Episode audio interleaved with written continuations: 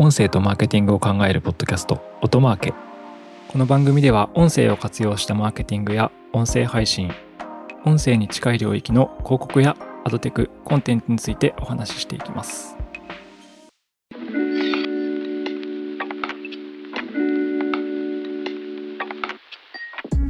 こんにちは、音なるの八木大輔です。今回は Spotify の AI をめぐる動きについてお話ししていきたいと思います。具体的には、Spotify がポッドキャスト広告を AI 化しようとしているという流れから、まあ、それでどんなことが起きるのかとか、どんな課題が解決されて、どんな世界になるのか、みたいな話を話していければと思います。で、えー実はですね、前回のアフタートークで、このポッドキャスト広告を Spotify が AI を使って作ろうとしているという話は話したんですけど、いや、その話はアフタートークでする話ではないだろうという、あの、ちょっと突っ込みを受けまして、あの、もう少しちゃんと話してくれというようなコメントをいただきましたので、今回は Spotify が取り組んでいる AI によるポッドキャスト広告周りの話をしていきたいと思います。はい。で、えっとですね、どんな話かというと、えー5月23日にですね、インサイダー、アメリカのウェブメディアのインサイダーが公開している記事が、まあ、最初の情報という形ですね。で、えー2022年にザ・リンガーっていうスポーツとかポップカルチャーのポッドキャストの会社を Spotify が買収してるんですけど、ここの社長であり、配信者でもあるビル・シモンズがその Spotify の将来の AI 計画について話しています。で、そこで話した内容っていうのは、音楽ストリーミングサービス、ポッドキャストの聴けるサービスである Spotify では、まあ、AI 生成の広告技術の開発に、まあ、取り組んでいるという内容を話してまして、で、ここがですね、ただの音声合成を使った AI 広告ではなくてですね、このビル・シモンズのポッドキャストの中で、ビル・シモンズの声を使った音声合成を作るテストをしているというようなことを話しています。で、これが注目を集めたという感じですね。で、なんでこれが注目を集めたのかというと、ポッドキャストのコンテンツとか音声のコンテンツ、ラジオ聞く方なんかはよくわかると思いますけど、広告においてですね、パーソナリティが広告を伝えるっていうのは非常に重要だったりすると。で、本来ホストリードって言葉で呼ばれるんですけど、このホストリードこそ自動化できない世界というか、コンテンツに割と合理的にプログラマティックとかでは解決できない世界だと思われてた領域だったんですけど、まあ、音声合成でもしパーソナリティの声を作ってしまうことができれば、まあ音声広告も、ポッドキャストの中間に入れるような広告が、ホスト、パーソナリティの声でまあ作り放題であるという世界に突入するという感じです。まあ、経緯としてはなので、そのザ・リンガーのビル・シモンズが実はそういう実験してるんだよって話をしたっていうことなんですけど、現状の課題で言うと、まあ、確かに音声広告というのが、まあ、特に日本市場なんかは、まだ、あの、音声 CM 持ってる企業さんが少なくて、クリエイティブがあるかどうか、音声のクリエイティブがあるかどうかですね、CM クリエイティブがあるかどうかが、まあ、出向のボトルネックになるっていう課題がありますし、これが動画広告とかだったら、まあ YouTube の出向するためのコンテンツとかって企業さんだんだん持ち始めてると思うんですけど、音声は持ってないと。ラジオ CM の出向してるような会社さんだったらね、あの、持ってると思うんですけど。っていう課題も、まあ、これだと解決できますし、まあ、先ほどの合理化っていう話で言うと、音声広告で合理化しようとしたら、1個の CM ですね。1個の企業が作った CM をいろんな番組に流せばいいんですけど、まあ、そうした時のジレンマは、音声番組とかポッドキャストっていうのは結局ホスト、パーソナリティの声で話すのが一番効果が高いというふうに言われているわけなので、合理化すると、これまでは広告効果がちょっと低い方法でやらなきゃいけないっていう世界があったと。で、この課題を、もしパーソナリティの声で音声合成を作って広告作れてしまったら解決できてしまうと。で、今、Spotify っていうのは、ポッドキャストの広告を始めていて、で、実はセルフサーブって言われるような管理画面から、あの、音声広告を買うような仕組みももう始まっています。まあ、ただこれですね、あんまりもしかしたら売れてないのかもしれないんですけどね。ま音声広告って結構プランニングにちゃんと組み込まないといけないんですよね。なんかリスティングとかみたいに獲得型広告じゃないので、あの、明確に効果がありました、低いでした、運用しますみたいな世界とはまた違うので、割と上流のキャンペーンに組み込まれるとすれば、セルフサーブでどこまで変われるかっていう世界はまあ、あるものの、ま音声広告という世界を、まあ、Spotify は買う方も、そしてクリエイティブを作る方も自動化しようとしていると。しかも、効果が高い方法を作ろうとしているという感じです。で、その合理性みたいなところで効果を上げるだけじゃなくてですね、もっと付加価値の高いことで言うと、ダイナミッククリエイティブみたいな文脈があって、ダイナミッククリエイティブというのは、あの、シチュエーションに応じてこう CM は変化しますっていうことなんですけど、例えば先ほどのビル・シモンズのポッドキャストで、ビル・シモンズの声で音声合成を作ったときに、あの、我々オートナルでもですね、やったことはあるんですけど、この Spotify の仕組みを使うと、ビル・シモンズの声で、いやじゃあ静岡県の皆さん、こんにちは、みたいな。これ日本の事例なんでよくわかんない例えになってますけど、いや、東京の皆さん聞いてますかみたいな広告が作れてしまうと。これ、本当は、まあ、やろうとしたらですね、ビル・シモンズの声で、えー、47都道府県作らなきゃいけないんですよね。普通は。収録すると。でも、音声合成を使って作るんであれば、これを、まあ、何パターンでもバリエーション作れてしまうと。朝ならおはよう、夜ならこんばんはってビル・シモンズに言わせながら、こんばんは、今日はすげえいいものを紹介するよ、みたいなことを自動で作れてしまうという世界になると。なので、まあ、合理化だけじゃなくて、より高機能なものになりますっていう話があります。あと、まあ、先ほどの重複になりますけど、ホストリードっていう本来効果が高かったけど、実現しようとすると手間のかかる広告手法を自動化させるっていう意味でも効果が期待されています。一応そのホストリードの効果を定量的に紹介しておくと、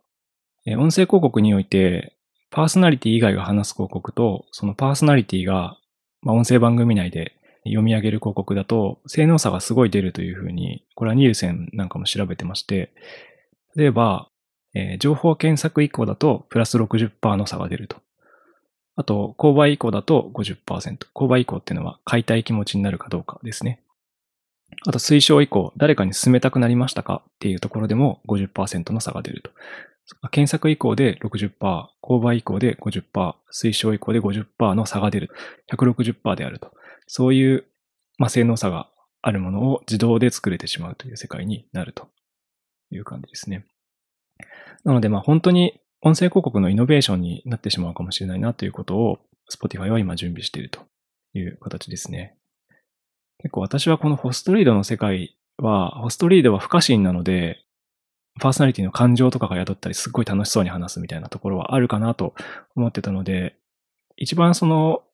広告が合理化しても犯されづらい領域かなとは思っていましたし、今も思ってはいるんですけど、まあ確かにできてしまう部分はできてしまうかもしれないなと。割と単調にとか、ある程度のレベルまでだったら、例えば八木大輔の声で、あの、広告を自動で作ることとかできてしまうなというふうには思いました。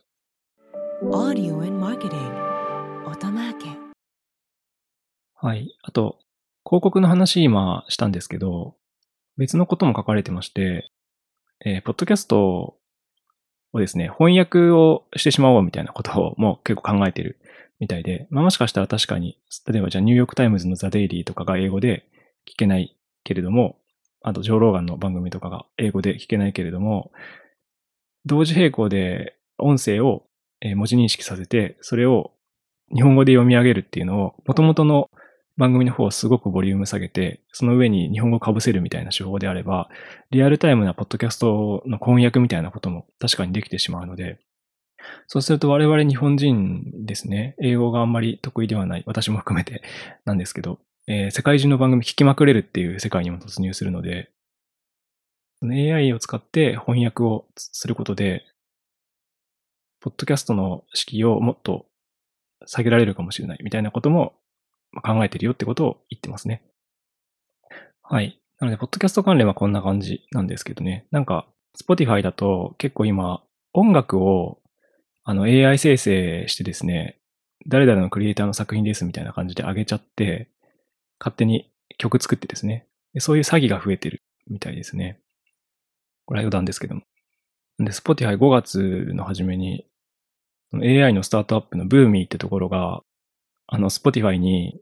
AI 生成の曲を数万曲上げまくってたらしいんですけど、なんかそれを全部削除したみたいな。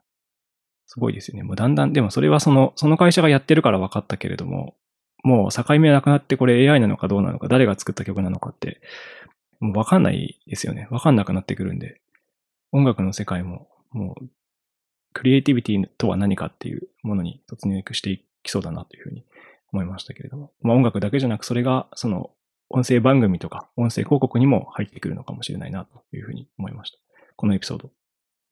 まあどうなるかわかんないですけど、まあ、何かしら数年以内にこういうのが出てきて実用化されるんだろうなっていうのを見据えてですね、我々の人間のクリエイティブとは何かっていうものを音声も含めて考えていく必要があるのかなということを思った次第です。はい。ということで今回はですね、Spotify がポッドキャスト広告を AI 化しようとしているという流れから、まあ、それでどんなことが起きるのかとか、どんな課題が解決されて、どんな世界になるのか、みたいな話を簡単にご紹介しました。はい。個人的にはまあテクノロジーの力を信じたいので、まあその部分が発展していくともっともっと面白くなるなと思いつつ、まあクリエイティブの部分を非常に、なんですかね、リスペクトを自分で言うのもなんですけど、している人間でもあるので、私なんかはですね、もともと私もデザインとかそういった領域に関わってきた人間なので、えー、そこの両立をしていけるといいのかなというふうに思った次第です。はい。ということで今回は Spotify がポッドキャスト広告を AI 化しようとしているという話についてお話ししました。今回は以上です。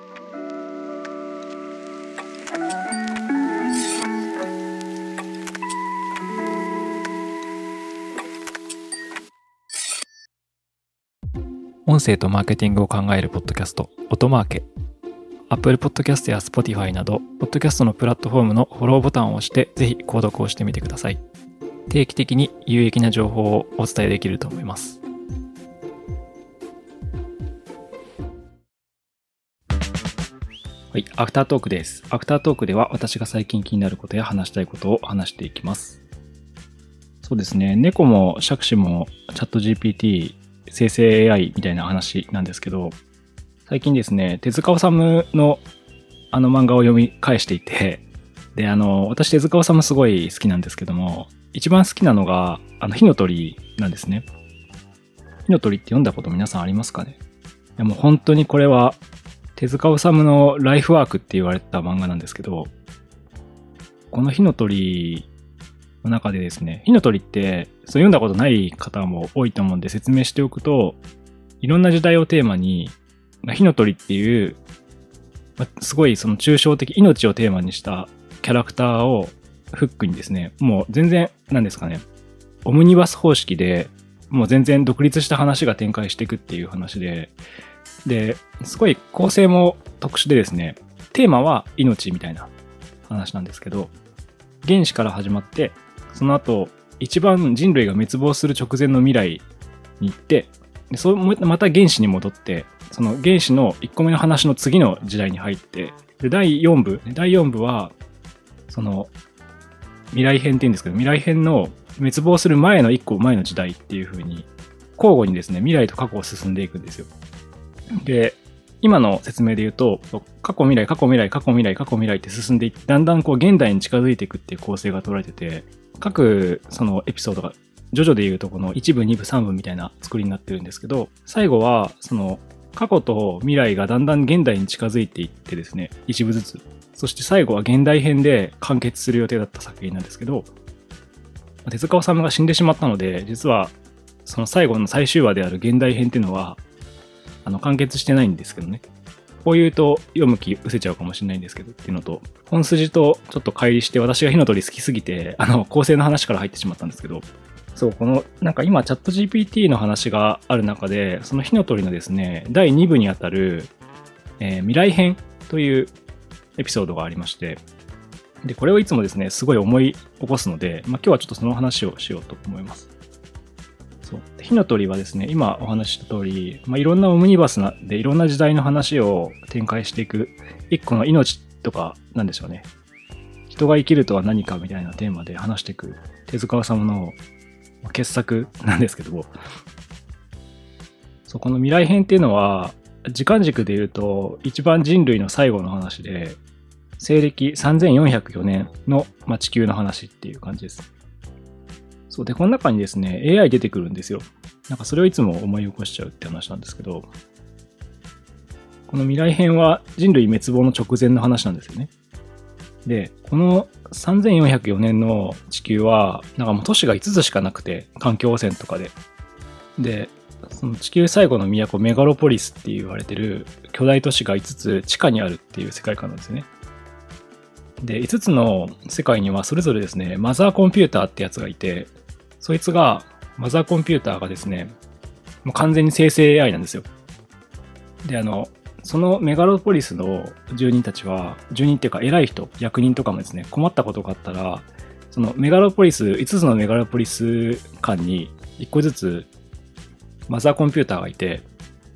で、そのマザーコンピューターにお伺いを立てると。例えば主人公が住んでる都市は、あの、メガロポリスヤマトっていう多分日本をテーマにしたあの都市なんですけど、地下都市ですね。で、ここでマザーコンピューターはハレルヤっていう電子通能があって、で、大体何か重要な意思決定に関してはハレルヤに、ハレルヤ、こんなことが起きました。どうしたらいいでしょうか？どうするのがいいだろう？って聞くんですよ。でですね、メガロポリスってのは5個しかなくて、でですね、別のメガロポリスもあって、5つのメガロポリスで言うと、レングードっていう別のメガロポリスには、なんか聖母ダミューダーっていう電子頭脳があるんですよね。まあ本当に生成 AI みたいな巨大なコンピューターがいて、で、そのレングードっていうメガロポリスの人は、偉い人たちですね。偉い人たちは、聖母ダミューダーって名前の生成 AI に何かが起きたら聞くと。ダミューダーこんなことが起きたんですがどうするのがいいでしょうかでですね、この火の鳥未来編のこれ序盤なんですけど、あそのメガロポリスそれぞれの AI があって、メガロポリス間で揉め事が起きるんですよ。その時に、その電子頭脳にマザーコンピューターみたいなものに聞くんですよね。どうしたらいいでしょうかヤマト側はヤマトでどうしたらいいでしょうかと。で、別の国であるレングードもレングードでどうしたらいいでしょうかと聞くと。で、ああ、じゃあ、ちょっとこれはなんか揉め始めて、レングードのマザーコンピューターのバミューダーと、ヤマトのマザーコンピューターのハレルヤを、じゃあ繋いで決めましょう。あの AI 同士で繋いで話し合って決めましょうっていう風になるんですけど、まあ実際に繋いで、じゃあ、これも人間の意思決定がないわけですよね。AI 同士で繋がせて決めさせましょうと。人類の揉め事を。あ、そう、ネタバレにならないようにしたいなと思いつつ、一応なんか、読む前の解説みたいなので出てる言葉で言うと、もうちょっと出てるんで言ってしまうとですね、そう、生成 AI というか、マザーコンピューター同士を話し合わせると、いや、あいつらが悪いから殺せっていう結論にお互いになって、結局人類戦争に突入するっていう話なんですよね。そう。で、この火の鳥未来編は、人類滅亡に近い話なんですけど、それのきっかけが人間がその AI に意思決定を委ねた結果、AI 同士が戦って、その世界戦争に突入していくっていう話なんですよ。で、本当に今のなんか生成 AI の話を聞いてると、あの、本当そういう未来だなっていうようなことを思ったので、ちょっといつもですね、なので生成 AI の話を聞くと、僕は火の鳥の、あの、電子頭脳であるハレルヤとかのことを思い出してしまうという話です。で、まあ、あの、まあ、それ思い出したって話だけなんですけど、火の鳥ですね、すごい素晴らしい作品なので、まあ、ぜひ読んでみてほしいなと思います。で、あと、ジョジョ、ジョジョもすごい大好きなんですけど、なんかジョジョが好きな人は、あの、ジョジョの荒木先生の源流には多分火の鳥というか手塚治虫先生がいるので、あの、ジョジョ好き人間参加ってね、テーマで結構あると思いますけど、手塚治虫作品すごい刺さると思うので、まあ、興味があったら読んでみてください。という形で、あの、手塚治虫作品はですね、すごいですね、やっぱ人生について考えるテーマがすごいあるので、まあ、素晴らしいなというのを思いつつ、最近の生成 AI は本当に火の鳥未来編になりそうなので、まあ、どうどうなっていくのだろうかっていうことをちょっと考えながら見てるという話ですね。そう、音声広告を AI が作ってしまうっていう話は全然小さいかもしれなくて、まあ、本当にこのままいくと、組織の意思決定とかも AI が握ってしまう未来が来るかもしれないなと思ったりするので、まあ、人間らしさは何かってね、あのクリエイティブな話もそうでしたけど、考えながら日々生きていく必要があるのかななどと思っている次第です。ちょっと暗いのか明るいのかよくわからない話でしたが、えー、結論としては、まあ、火の鳥最高だから読んでくださいっていう話です。はい。あの、すごい明るい話とかね、本当に悟りがこれ開けるんじゃないかっていう話もあるので、おすすめです。はい。という形で、えー、今回のアフタートークは以上です。